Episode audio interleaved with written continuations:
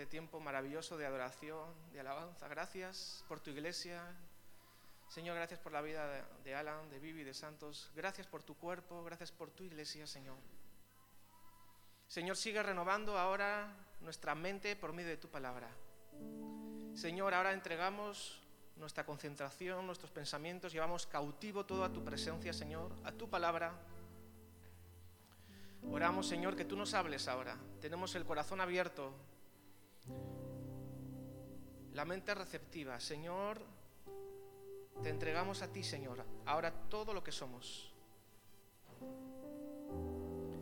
Señor, necesitamos tu palabra, esa palabra que nos alimente, que nos llene de nutrientes espirituales. Señor, permítenos. Señor, que sea tu Espíritu Santo llegando a cada fibra, llegando a, a cada mente, a nuestras entrañas, Señor. Háblanos, Dios, te necesitamos. Háblanos, Señor, por favor. Te lo pedimos en el nombre de Jesús. Bendice a tu pueblo ahora. Bendice, Señor. Te hemos honrado, te hemos adorado, hemos reconocido que tú eres nuestro Dios, que tú nos envuelves, Señor. Ahora pedimos, Señor, que tú te, dirijas a nosotros. Señor, sabemos que te ha agradado lo que ha salido del fruto de nuestros labios, porque sale del corazón. Ahora pedimos, Señor, que tú hables a tu iglesia, que nos santifiques, que nos renueves por medio de tu palabra. Amén. Y amén. Amén.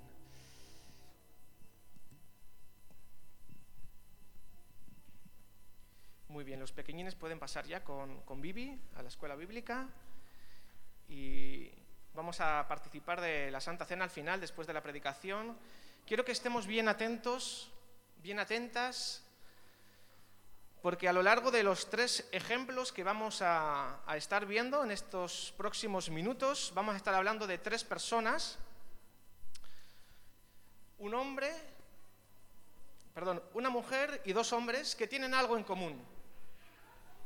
Lo que tienen en común estas tres personas lo vamos a desvelar ahora. Cada uno de ellos son samaritanos que ahora no nos, no nos, dice mucho, nosotros que somos creyentes y tenemos cierta cultura bíblica, sabemos algo por dónde va, pero en, aquel tiempo decirle, tú cállate que eres un samaritano, es como decirle, tú cállate que no eres nada. Eres eh, una mezcla rara, eres una mixtura, eh, eres hijo de un matrimonio que no agrava a Dios. Decirle en aquel entonces, calla, samaritano, era insultarle, era decirle, no eres de nuestra raza, no eres el pueblo escogido de Dios, eres de los raros, eres de los mezclados, eres de los impuros, no, no sirves, tú no te puedes mezclar con nosotros. Es algo despectivo. Esta tarde vamos a aprender lecciones espirituales muy interesantes acerca de los samaritanos.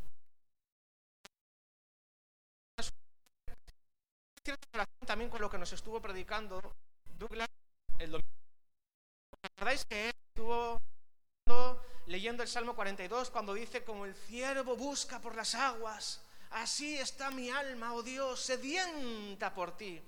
Pues vamos a ver una mujer, una mujer samaritana que va al pozo a por agua.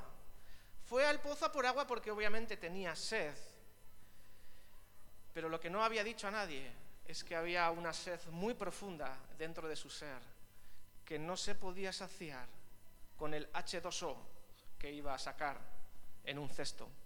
Así que vamos a Juan capítulo 4 y voy a leer primeramente todo el texto para, para ser bien fiel al texto bíblico y luego quiero comentar algunas cositas sobre este primer ejemplo que vamos a ver. Dice en Juan capítulo 4 que Jesús se enteró de que los fariseos sabían que él estaba haciendo y bautizando más discípulos que Juan, aunque en realidad no era Jesús quien bautizaba, sino sus discípulos. Por eso se fue de Judea y volvió otra vez a Galilea. Como tenía que pasar por Samaria, llegó a un pueblo samaritano llamado Sicar, cerca del terreno que Jacob le había dado a su hijo José. Allí estaba el pozo de Jacob. Jesús, fatigado del camino, se sentó junto al pozo. Era cerca del mediodía. Sus discípulos habían ido al pueblo a comprar comida. En eso llegó a sacar agua una mujer de Samaria. Y Jesús le dijo, dame un poco de agua. Pero como los judíos no se tratan con los samaritanos, la mujer le respondió, ¿cómo se te ocurre pedirme agua si tú eres judío y yo soy samaritana? Si supieras lo que Dios puede dar y conocieras al que te, está pidiendo agua, contestó Jesús, tú le habrías pedido a él y él te habría dado agua que da vida. Señor, ni siquiera tienes con qué sacar agua y el pozo es muy hondo. ¿De dónde pues vas a sacar esa agua que da vida? ¿Acaso eres tú superior a nuestro padre Jacob, que nos dejó este pozo del cual bebieron él, sus hijos y su ganado? Todo el que beba de esta agua volverá a tener sed, respondió Jesús. Pero el que beba del agua que yo le daré no volverá a tener sed jamás, sino que dentro de él esa agua se convertirá en un manantial del que brotará vida eterna.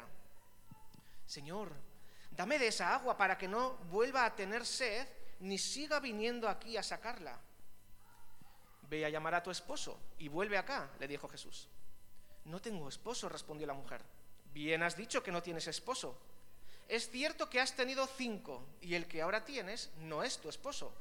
En esto has dicho la verdad. Señor, me doy cuenta de que tú eres profeta. Nuestros antepasados adoraron en este monte, pero vosotros, los judíos, decís que el lugar donde debemos adorar está en Jerusalén. Créeme, mujer, que se acerca la hora en que ni en este monte ni en Jerusalén adoraréis al Padre. Vosotros adoráis lo que no conocéis, nosotros adoramos lo que conocemos, porque la salvación proviene de los judíos. Pero se acerca la hora, y ha llegado ya, en que los verdaderos adoradores rendirán culto al Padre en espíritu y en verdad. Porque así quiere el Padre que sean los que le adoren. Dios es espíritu, y quienes lo adoran deben hacerlo en espíritu y en verdad. Sé que viene el Mesías, al que llaman el Cristo, respondió la mujer. Cuando Él venga, nos explicará todas las cosas. Ese soy yo, el que habla contigo, le dijo Jesús. Amén. Hasta aquí este primer relato de la mujer samaritana. Hay algunas cosas que me llaman la atención y quiero compartir con vosotros, mis queridos hermanos y hermanas de Punto de Encuentro Cristiano. Lo primero se encuentra en el versículo 4. El versículo 4 dice literalmente la versión que he leído como tenía que pasar por Samaria. En otra versión más, más popular dice, le era necesario pasar por Samaria. Samaria era la capital del reino del norte. Cuando Israel se dividió en el reino del norte y el reino del sur, la capital en el reino del norte la formaron en la capital que se llama Samaria. Y de ahí, los que vivían ahí, los judíos que vivían en Samaria, como he dicho antes, se casaron con familias, con mujeres extranjeras que no eran judías y se realizaron matrimonios mixtos. Y como la capital estaba en Samaria, a todos los que vivían en esa zona, que no eran judíos puros, sino eran mezclados, matrimonios mixtos de otras eh, ciudades paganas, se les llamó de forma muy despectiva samaritanos porque no eran de la raza pura de los judíos. Y ellos lo sabían muy bien. Dice, dice el verso 4 que a Jesús le era necesario pasar por Samaria. Mira, todo el mundo daba un rodeo para no tener que pasar por ahí. Cuando tenían que pasar al otro lado, más al norte, todos hacían un rodeo. Y los discípulos de Jesús daban por sentado de que Jesús haría lo mismo, lo que hacía todo el mundo. Sin embargo, Jesús no hace lo que la mayoría de la gente espera que haga. Jesús hace lo que él sabe que tiene que hacer.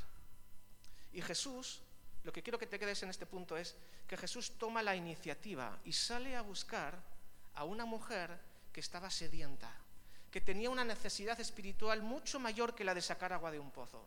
Así que Jesús tomó la iniciativa con aquella mujer, de la misma manera que Jesús hace quizá ya muchos años tomó la iniciativa contigo y contigo y contigo y conmigo y con todos los que estamos aquí, aquí adorando juntos al Señor, reconociendo Él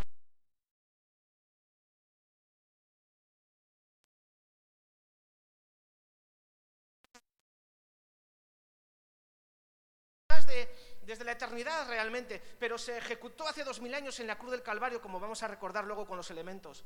Jesús, Dios, es el que toma la iniciativa. Que no se nos olvide nunca de su iglesia. Amén. ¿Hasta aquí vamos bien? Seguimos. Me llama también la atención el versículo 9, cuando dice, le hace una pregunta esta mujer de, junto al pozo, dice, pero ¿cómo se te ocurre? Yo no sé en qué tono se lo dijo, ¿vale? Pero yo me puedo imaginar diciendo, a ver, pero, pero no sabía con quién estaba hablando, por supuesto. Si hubiera sabido desde el principio con quién hablaba, no le hubiera hecho esta pregunta. Pero no lo sabía. Sus ojos estaban velados, como hemos cantado antes. Le dice, ¿cómo se te ocurre pedirme agua? Hijo mío, le diría, hombre de Dios, pero ¿cómo se te ocurre? Si tú eres judío y yo soy samaritana, ¿cómo se te ocurre? Mira, yo no sé cómo se le ocurre a Jesús. Solo sé que a Jesús se le ocurren cosas que a nadie más se le ocurre. No sé si te ha pasado a ti alguna vez. Pero es, inútil eh, hacer preguntas difíciles a Dios que tú y yo no entendemos. Hay cosas que Dios hace que solamente a Él se le pueden ocurrir, que van de alguna manera contra la norma, contra el estándar, contra lo supuestamente, lo políticamente correcto o lo religiosamente puro. Dios hace cosas que solamente Él sabe y puede hacer porque Él es Dios. Pero Jesús lo hace porque para Él no hay barreras culturales, ni sociales, ni raciales. En un junio normal, hace dos años, estábamos celebrando, y hace tres, y hace cuatro, en estas fechas, según se acerca Pentecostés, estaríamos celebrando el pueblo sin barreras. ¿Os acordáis de la fiesta que hacemos todos los años del pueblo sin barreras? Pues aunque quizá ahora no es el mejor momento para hacer ese tipo de celebraciones, ya las haremos con la ayuda del Señor, pero sí que podemos recordar en este texto que la iglesia es un pueblo sin barreras.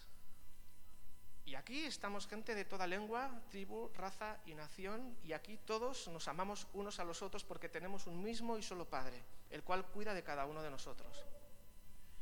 Y algunos de nosotros quizá nos podemos sentir también un poco samaritanos, porque no encajamos. Pero sabes, el Señor toma la iniciativa que no hay barreras, no hay judío ni griego, libre ni esclavo, extranjero o español, vasco o alemán, nacionalizado o, no nacionalizado, con papeles o sin papeles. Para el Señor aquí no hay barreras ni distinciones de ningún tipo. Todos nosotros somos redimidos por el Señor. Amén. El versículo 14, Jesús hace una promesa maravillosa que tiene algo que ver luego con ser verdaderos adoradores, que es el punto central de este texto, y quiero que nos quedemos con ello. Jesús le hace una promesa que hasta la fecha nadie le había hecho a esta mujer. Le dice, el que beba del agua que yo le daré no volverá a tener sed jamás, sino que dentro de esa persona, dice, esa agua se convertirá, dice, en un manantial, en ríos de agua viva que saltarán para vida eterna. Quiera el Señor que cada uno de nosotros podamos tener dentro ese río, ese manantial. ¿Tenemos ese manantial dentro de nosotros? ¿O se ha quedado el agua estancada? Pues tenemos que revisarnos, hermanos. Hoy es un buen momento para revisarnos. Tenemos Santa Cena, vamos a reconocer, vamos a agradecer al Señor todo lo que le ha hecho por nosotros. ¿Hay manantial o hay aguas estancadas? ¿Qué es lo que tenemos dentro de nosotros, en nuestra vida interna espiritual? El Señor, la promesa de Jesús. Y no debemos aspirar a menos, es que haya manantial, que haya vida, que broten, que sea un fluir del agua, porque el agua cuando se estanca empieza a oler mal. Y Dios no quiere que nosotros seamos agua estancada. Quiere que seamos un manantial. Que broten de nuestro interior ríos. Ríos, ríos de agua viva. Y me encanta porque luego en los siguientes, eh, Jesús le hace esta promesa a la mujer sabiendo lo que iba a venir después, cuando le dice llama a tu esposo, y todos conocemos lo que hemos leído, ¿verdad?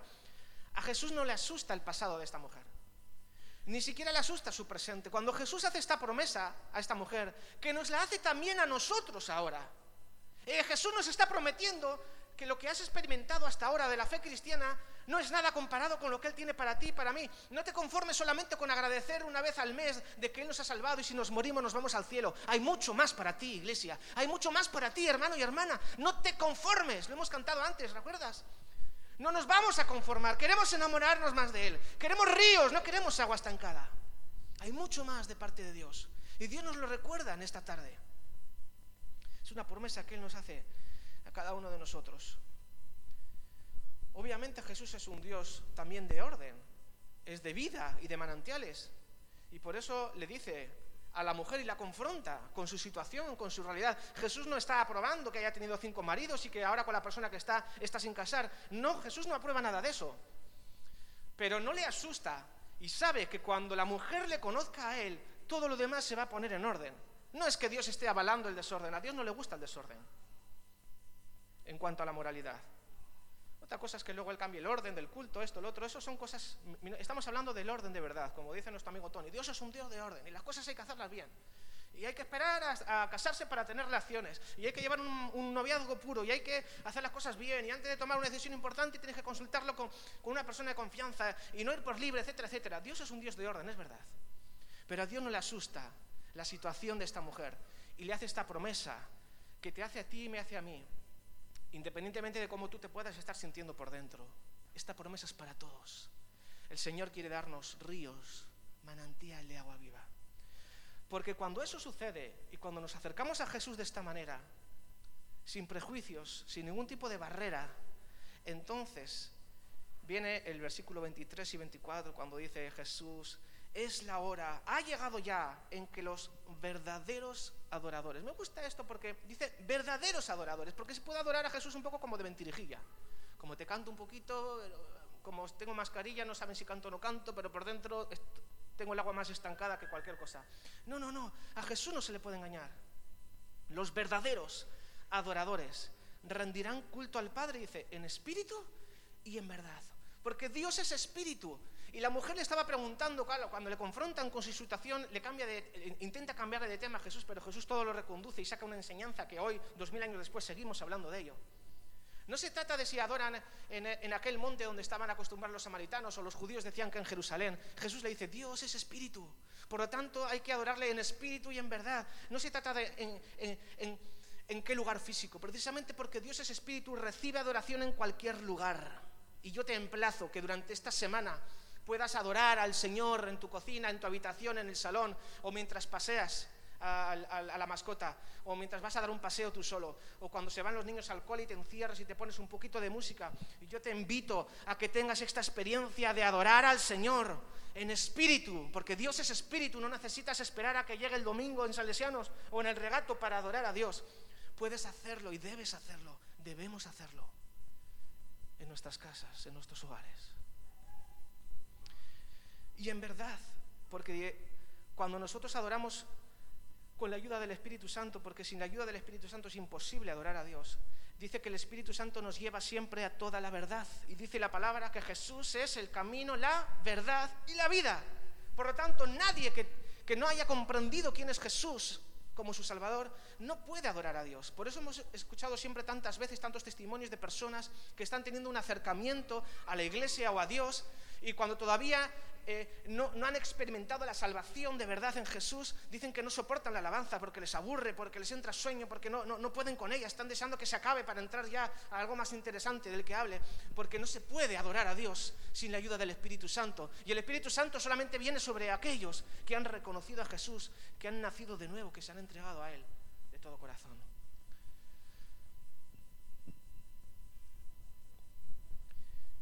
Acabar con este primer eh, ejemplo de la mujer samaritana, agéndate un momento en tu casa en esta semana. Ten en cuenta que es el Señor quien está tomando la iniciativa, que no se va a asustar por el estado actual de tu alma, que Jesús es especialista en saltarse todas las barreras. Para Él no hay barreras. Tu mente está poniendo barreras ahora mismo. Repréndelas en el nombre de Jesús ahora. No hay barreras para que tengas un tiempo a solas esta semana de adoración con Dios. No hay barreras. Vamos con el, segundo samaritano que vamos a ver en esta tarde. Se encuentra, para aquí tenemos que, que viajar hasta Lucas capítulo 10 y leo literalmente del versículo 25 al 37. En esto se presentó un experto en la ley y para poner a prueba a Jesús le hizo esta pregunta. Maestro, ¿qué tengo que hacer para heredar la vida eterna? Y Jesús replicó, que está escrito en la ley. ¿Cómo la interpretas tú? Y como respuesta el hombre citó, ama al Señor tu Dios con todo tu corazón, con todo tu ser, con todas tus fuerzas y con toda tu mente. Ah, y ama a tu prójimo como a ti mismo.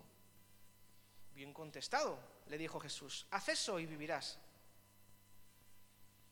Pero él quería justificarse. Así que preguntó a Jesús, ¿y quién es mi prójimo? Y Jesús respondió, bajaba un hombre de Jerusalén a Jericó y cayó en manos de unos ladrones. Le quitaron la ropa, lo golpearon y se fueron, dejándolo medio muerto. Resulta que viajaba por el mismo camino un sacerdote, quien al verlo se desvió y siguió de largo. Así también llegó a aquel lugar un levita y al verlo se desvió y siguió de largo. Pero un samaritano que iba de viaje llegó a donde estaba el hombre y viéndolo se compadeció de él. Se acercó, le curó las heridas con aceite y vino y se las vendó. Luego lo montó sobre su propia cabalgadura, lo llevó a un alojamiento y lo cuidó. Y al día siguiente sacó dos monedas de plata y se las dio al dueño del alojamiento. Cuida de él, le dijo, y lo que gastes de más te lo pagaré cuando vuelva. ¿Cuál de estos tres piensas que demostró ser el prójimo del que cayó en manos de los ladrones? El que se compadeció de él, contestó el experto en la ley. Anda entonces y haz tú lo mismo, concluyó Jesús. Hemos visto a la mujer samaritana, ahora vamos a ver al buen samaritano. Fíjate qué contradicción, el buen samaritano. Cuando samaritano es siempre sinónimo de este, el andrajoso este, que viene aquí ahora a dar el samaritano este, que se vaya para allá, hombre. Cada vez que tenemos prejuicios raciales o racistas, estamos pensando como estaría pensando un judío acerca de los samaritanos. Te puedes hacer una idea, ¿verdad? Aquella persona que vas por la calle y, te intentarías cambiar porque es que no los trago. Yo con estos, no. le veo de lejos, ya, me cambio de acera porque no, no, no, los, no soporto, no los trago. Bueno, pues ese es, ese es el samaritano del que está hablando aquí la historia. Que es el buen samaritano porque fue el único que hizo el bien. Pasó el pastor de turno por ahí, pasó de largo. Pasó el líder de alabanza, pasó de largo. El versículo 27 dice, le preguntó Jesús, ¿qué dice? ¿Qué dice la ley? Y el que le hace la pregunta, que era un experto en la ley, el que quería ganar puntos con Jesús delante de la gente, citó el gran mandamiento. El de ama a Dios sobre todas las cosas y luego apunta y a tu prójimo como a ti mismo. Y Jesús le dice, bien has dicho. Porque nadie que diga que pretende amar a Dios, si no lo demuestra amando al prójimo, su amor por Dios es falso, es totalmente falso, no vale para nada. Así que sobre esta base del gran mandamiento me llama la atención el versículo 29 cuando dice, pero él quería justificarse. Yo sé que aquí nosotros no lo hacemos. Nosotros nunca nos justificamos, ¿verdad? los que tienen padres saben lo que hacen los hijos, ¿verdad? A ver qué ha pasado aquí. No, no, ha sido el otro, no, ha sido mi hermanita, no, ha sido el, perro del vecino, ha sido. Todos nos intentamos justificar para no dar la cara. En lugar de reconocer que hay algo que hay, a lo mejor debería de mejorar en esto, es verdad, sí. No, nos justificamos. Cuando Jesús nos, recuerda con, su amable carisma y, todo el amor que nos tiene, la ternura y el cariño, porque así es Jesús con nosotros, que es como un Padre lleno de amor, pero el Padre lleno, lleno de amor también a veces nos tiene que tirar un poco de la oreja. A mí me las tira, no sé si a ti te las tira. Y nos recuerda con cariño y dice, Iglesia, ¿te acuerdas del gran mandamiento? Ese que dice ama, en la primera parte de la ama al Señor tu Dios con todo tu corazón. cambiamos hasta la voz y todo para citarlo a veces. Pero luego dice, y ama a tu prójimo como a ti mismo. ¿Cómo podemos aplicar esto aquí entre nosotros? Nos tiene que dar lecciones el buen samaritano de cómo hacerlo, ya sabemos la historia. Se trata de hacer el bien todo el tiempo. Fíjate lo que dice Galatas 6, 9, 10. Dice, no nos cansemos de hacer el bien, porque a su debido tiempo cosecharemos, si no nos damos por vencidos. Siempre que tengamos oportunidad, dice, hagamos bien a todos, y en especial a los de la familia de la fe. Y ahora cuando te está viniendo la, típica justificación, bórrala de tu mente. No vamos a caer en la trampa del experto de la ley, que él como quería justificarse dice, ¿y quién es mi prójimo? Y Jesús te dice, mira, pues tu prójimo es tu vecino, tu prójimo empieza en tu casa, con tus hijos, tu prójimo, ¿quién es tu prójimo? Pues mira, tu mujer es tu prójimo, que la tratas como la tratas. ¿Quién es tu prójimo? Tu marido, tu esposo es tu prójimo. ¿Quién es tu prójimo? La persona con la que convives, sea o no sea familiar tuyo. ¿Quién es tu prójimo? Tu prójimo es el hermano Rubén, el hermano Santos, el hermano Carlos, que no pueden más ya que están Sí pueden porque el Señor les da fuerzas. Pero ellos son nuestros prójimos. Necesitamos, por favor, necesitamos gente que tenga una aspiradora en su casa y quiera invertir un par de horas entre el lunes o martes o miércoles a más tardar, que se ponga en contacto con el hermano Santos para poder sacar el polvo del local. Gracias a Dios tenemos chance, hermanos. Vamos a poder hacer coincidir, Dios mediante. Sabéis que el 4 de septiembre de este próximo año, el PEC, Punto de Encuentro Cristiano, cumple 10 años de su andadura, de su existencia. Y podemos hacer, el Señor ha permitido por providencia divina que coincida el décimo aniversario con la inauguración del nuevo local, si todo marcha bien. Así que he podido hablar con John y con el cura y le he dicho que por nosotros tampoco hay prisa, que podemos estar julio y agosto reuniéndonos como hasta ahora para poder acabar todas las obras bien hechas, como se merecen, y poder entrar definitivamente en septiembre con el nuevo curso y también con la parte, con las aulas de los niños aderezadas, pintadas, etc. Así que esto es una gran noticia. Pero ¿quién es nuestro prójimo? Yo te emplazo, ¿de qué aprendemos del buen samaritano? Nosotros que somos los cristianos tenemos que ser los primeros en hacer el bien a todos, pero dice, y en especial, me gusta esta frase, dice, y en especial, nosotros por ADN, por esencia, y lo sé que lo hacemos, debemos hacer el bien a todos, dice, pero y en especial a los de la familia de la fe. Estamos en tiempos de pandemia, estamos en tiempos un poco extraños, un poco difíciles, por una cosa o por la otra. Eh, es, muy difícil eh, que nos veamos todos, ni siquiera a veces una vez al mes, aunque sea, por diferentes motivos. Yo te emplazo que busques a alguien. ¿Cómo podemos aplicar esta parábola del buen samaritano a nuestras vidas esta semana? Busca a alguien para bendecir, para animar durante esta semana. No te apresures haciendo juicios de valor de por qué lleva tanto tiempo sin venir o que no le ves o que esto, que lo otro, que le pasará, se ha enfriado o se ha calentado demasiado. No, deja los juicios de valor y te animo, por el amor del Señor, que entre todos, como hemos predicado ya varias veces, aprendamos y ejecutemos el amor en acción, que amemos a nuestro prójimo, empezando por nosotros mismos. Una llamadita. ¿Sabes que el teléfono sirve para llamar también? En su día original, la idea original del teléfono era para llamar. Alguno dice, no me lo puedo creer, ¿en serio? ¿Los teléfonos sirven para llamar? Te lo prometo. Yo tengo uno, no lo tengo aquí, me lo he dejado en casa, pero tendrías que ver el mío. De hecho, el mío solamente sirve para la idea original, para llamar y para recibir llamadas. Y qué contento estoy. Y que a nadie se le ocurra regalarme un móvil que lo rechazo en el nombre de Jesús. Yo estoy súper feliz y súper contento con el mío. Este es, este es mejor que el mío todavía, esto es de calidad ya. ¿eh? ¿Veis? Pues estos teléfonos sirven para llamar y para recibir. Hermanos, tú sabes, a nadie le amarga un dulce ay, pero es que yo no quiero interrumpirle, no vaya a ser que quizá le siente mal. Mira, a nadie le va a sentir mal. A nadie le va a sentar mal que le llames, obviamente, con una actitud cariñosa. Hola, ¿qué tal? ¿Cómo estás? Estoy pensando mucho en ti. ¿Todo va bien? ¿Hay algo por lo que pueda hablar por ti? ¿Quieres que tomemos un café? Simplemente quiero que sepas que te echamos de menos. Ese es el prójimo para ti. Que tienes permitir que vuelva otra vez al asunto. ¿Tienes una aspiradora en tu casa? ¿Puedes invertir? Dice, mira, yo tengo aspiradora pero no puedo estar. Pues préstala, llévala al local. Quizá haya alguien que quiere ir a estar dos horas quitando el polvo, pero no tiene aspiradora en su casa, pero alguien la tiene y la puede prestar y la puede, y la puede llevar. Entonces, nuestro prójimo, amemos a nuestro prójimo como a nosotros mismos y hagámoslo con ese amor del que hemos cantado nos enamoramos del Señor, si tenemos ríos de agua viva en nuestro interior, no va a ser difícil. No va a ser difícil. Tenemos a, nuestra hermana Noleida recuperándose de una intervención. Sabéis que Noel también hace unas semanas le operaron de nuevo los ojos, ha estado delicado.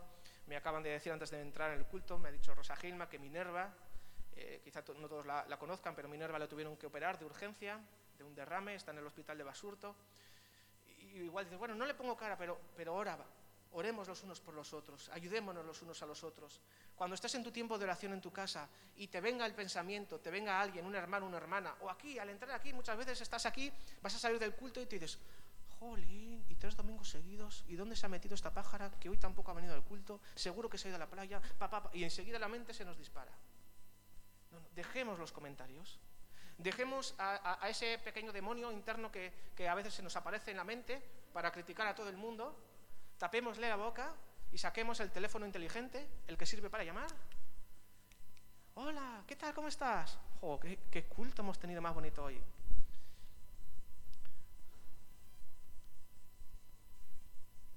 ¿Estás bien? ¿Te puedo ayudar en algo? Y hacemos iglesia entre todos. Así que aprovechemos. De la mujer samaritana aprendemos que todos debemos ser verdaderos adoradores. Y del buen samaritano aprendemos que debemos de amar al prójimo, y en especial a los de la familia de la fe. Y por último, en tercer lugar, vamos a ver un tercer samaritano, porque claro, si hablo de dos y falta un tercero, se queda incompleto. ¿Quién es nuestro tercer samaritano? Pues es el samaritano, vamos a ver en Lucas 17, el samaritano. Un día, siguiendo su viaje a Jerusalén, Jesús pasaba por Samaria y Galilea. Y cuando iba a entrar en un pueblo, salieron a su encuentro diez hombres enfermos de lepra. Como se habían quedado a cierta distancia, gritaron, Jesús, Maestro, ten compasión de nosotros. Y al verlos, les dijo, id a presentaros a los sacerdotes. Y resultó que mientras iban de camino, quedaron limpios. Y uno de ellos, al verse ya sano, regresó alabando a Dios a grandes voces. Cayó rostro en tierra a los pies de Jesús y le dio las gracias. Y dice, a pesar de ser samaritano. ¿Acaso no quedaron limpios los diez? preguntó Jesús. ¿Dónde están los otros nueve? ¿No hubo ninguno que regresara a dar gloria a Dios excepto este extranjero? Los samaritanos eran extranjeros, como muchos de nosotros somos. Yo me siento también un poco extranjero aquí en Vizcaya. Yo soy del sur, soy de Vitoria. Ya sé que no es mucho del sur, pero si viste ocho apellidos vascos sabes de lo que hablo. Soy del sur. A veces me sale el sur de verdad, ¿eh? Ya lo sabes tú en aquellos más de ti ahí con la guitarra en mano. Pero es cierto, seguimos ¿eh? a las 8, todos los viernes, dándole caña ahí, adorando al Señor y, peleando por las necesidades de la iglesia. Volveremos a poder reunirnos todos juntos. Ahora el aforo es muy limitadito, pero bueno, todos los que quieren, hayan hueco, la verdad es que sí. Levántate y vete, le dijo al hombre, tu fe te ha sanado. Es curioso, ¿no? Que diez personas fueron limpiadas de la lepra, sanadas sobrenaturalmente por el poder de Jesús. Por cierto, que Jesús sigue sanando hoy en día, no sé si te acuerdas, Jesús sigue sanando hoy en día. Jesús sigue siendo no solamente nuestro Salvador, que es lo principal, sino también el sanador de nuestra alma, de nuestra mente y también de nuestro cuerpo. Y Jesús hace mención especialmente a este samaritano. Y yo me preguntaba, cuando estaba buscando el tercer ejemplo para poner en la predicación, yo me decía, si, no, si no, consigo el tercer samaritano para añadirlo al, al guion de la prédica, estaba pensando, nos ponemos nosotros de ejemplo. Porque no sé si tú te has dado cuenta, pero la palabra dice que tú y yo somos peregrinos y extranjeros en esta tierra. Así que de alguna manera nosotros, todos nosotros en realidad, somos samaritanos. Y qué mal nos sienta, ¿verdad?, cuando nos echan a un lado, nos miran raro precisamente por ser un poco diferentes, ¿verdad?, porque vamos los domingos a la iglesia y, cantamos canciones y, nos da siempre por, defender al, necesitado y, somos gente de bien, de honra, no nos gusta hablar mal de la gente, no nos gusta criticar. De alguna manera tú y yo marcamos un poco o mucho, pero marcamos la diferencia. Y la gente lo sabe y a veces somos un poco incomprendidos y hasta a veces, muchas veces rechazados. Todos nosotros como cristianos somos samaritanos también. Aquí hay mujeres samaritanas. Aquí hay buenos samaritanos. Y confío en el Señor que todos los que estamos aquí también seamos samaritanos agradecidos. Por eso, qué bueno que dice Dad gracias a Dios en toda situación, porque esta es la voluntad perfecta y agradable delante de Dios. Vamos a participar ahora de lo que fue el mayor hito en la historia del mundo, el sacrificio de Jesús que será recordado por la eternidad, porque marcó un antes y un después. Y sabes, cuando las circunstancias se ponen feas y te cuesta encontrar motivos para dar gracias a Dios, recuerda entonces que somos samaritanos, que hemos sido rescatados por la bondad y el amor de Jesús, que nos ha hecho verdaderos adoradores, que nos ha hecho buenos. Sí, porque Jesús nos ha cambiado el corazón y ahora somos buenos samaritanos. y además somos samaritanos agradecidos. Por eso te invito a que cierres tus ojos, te pongas de pie y comencemos a agradecer a Dios por su salvación, por su misericordia, porque por su misericordia no nos falta alimento para llevarnos a la boca. Porque a pesar de la situación actual que estamos viviendo, seguimos teniendo lo necesario para vivir. Señor, en esta tarde queremos darte gracias Gracias por tu Espíritu Santo, gracias porque nos lleva toda la verdad. Gracias por recordarnos en esta palabra, Señor, que tú tomaste la iniciativa con cada uno de nosotros y de nosotras, Señor,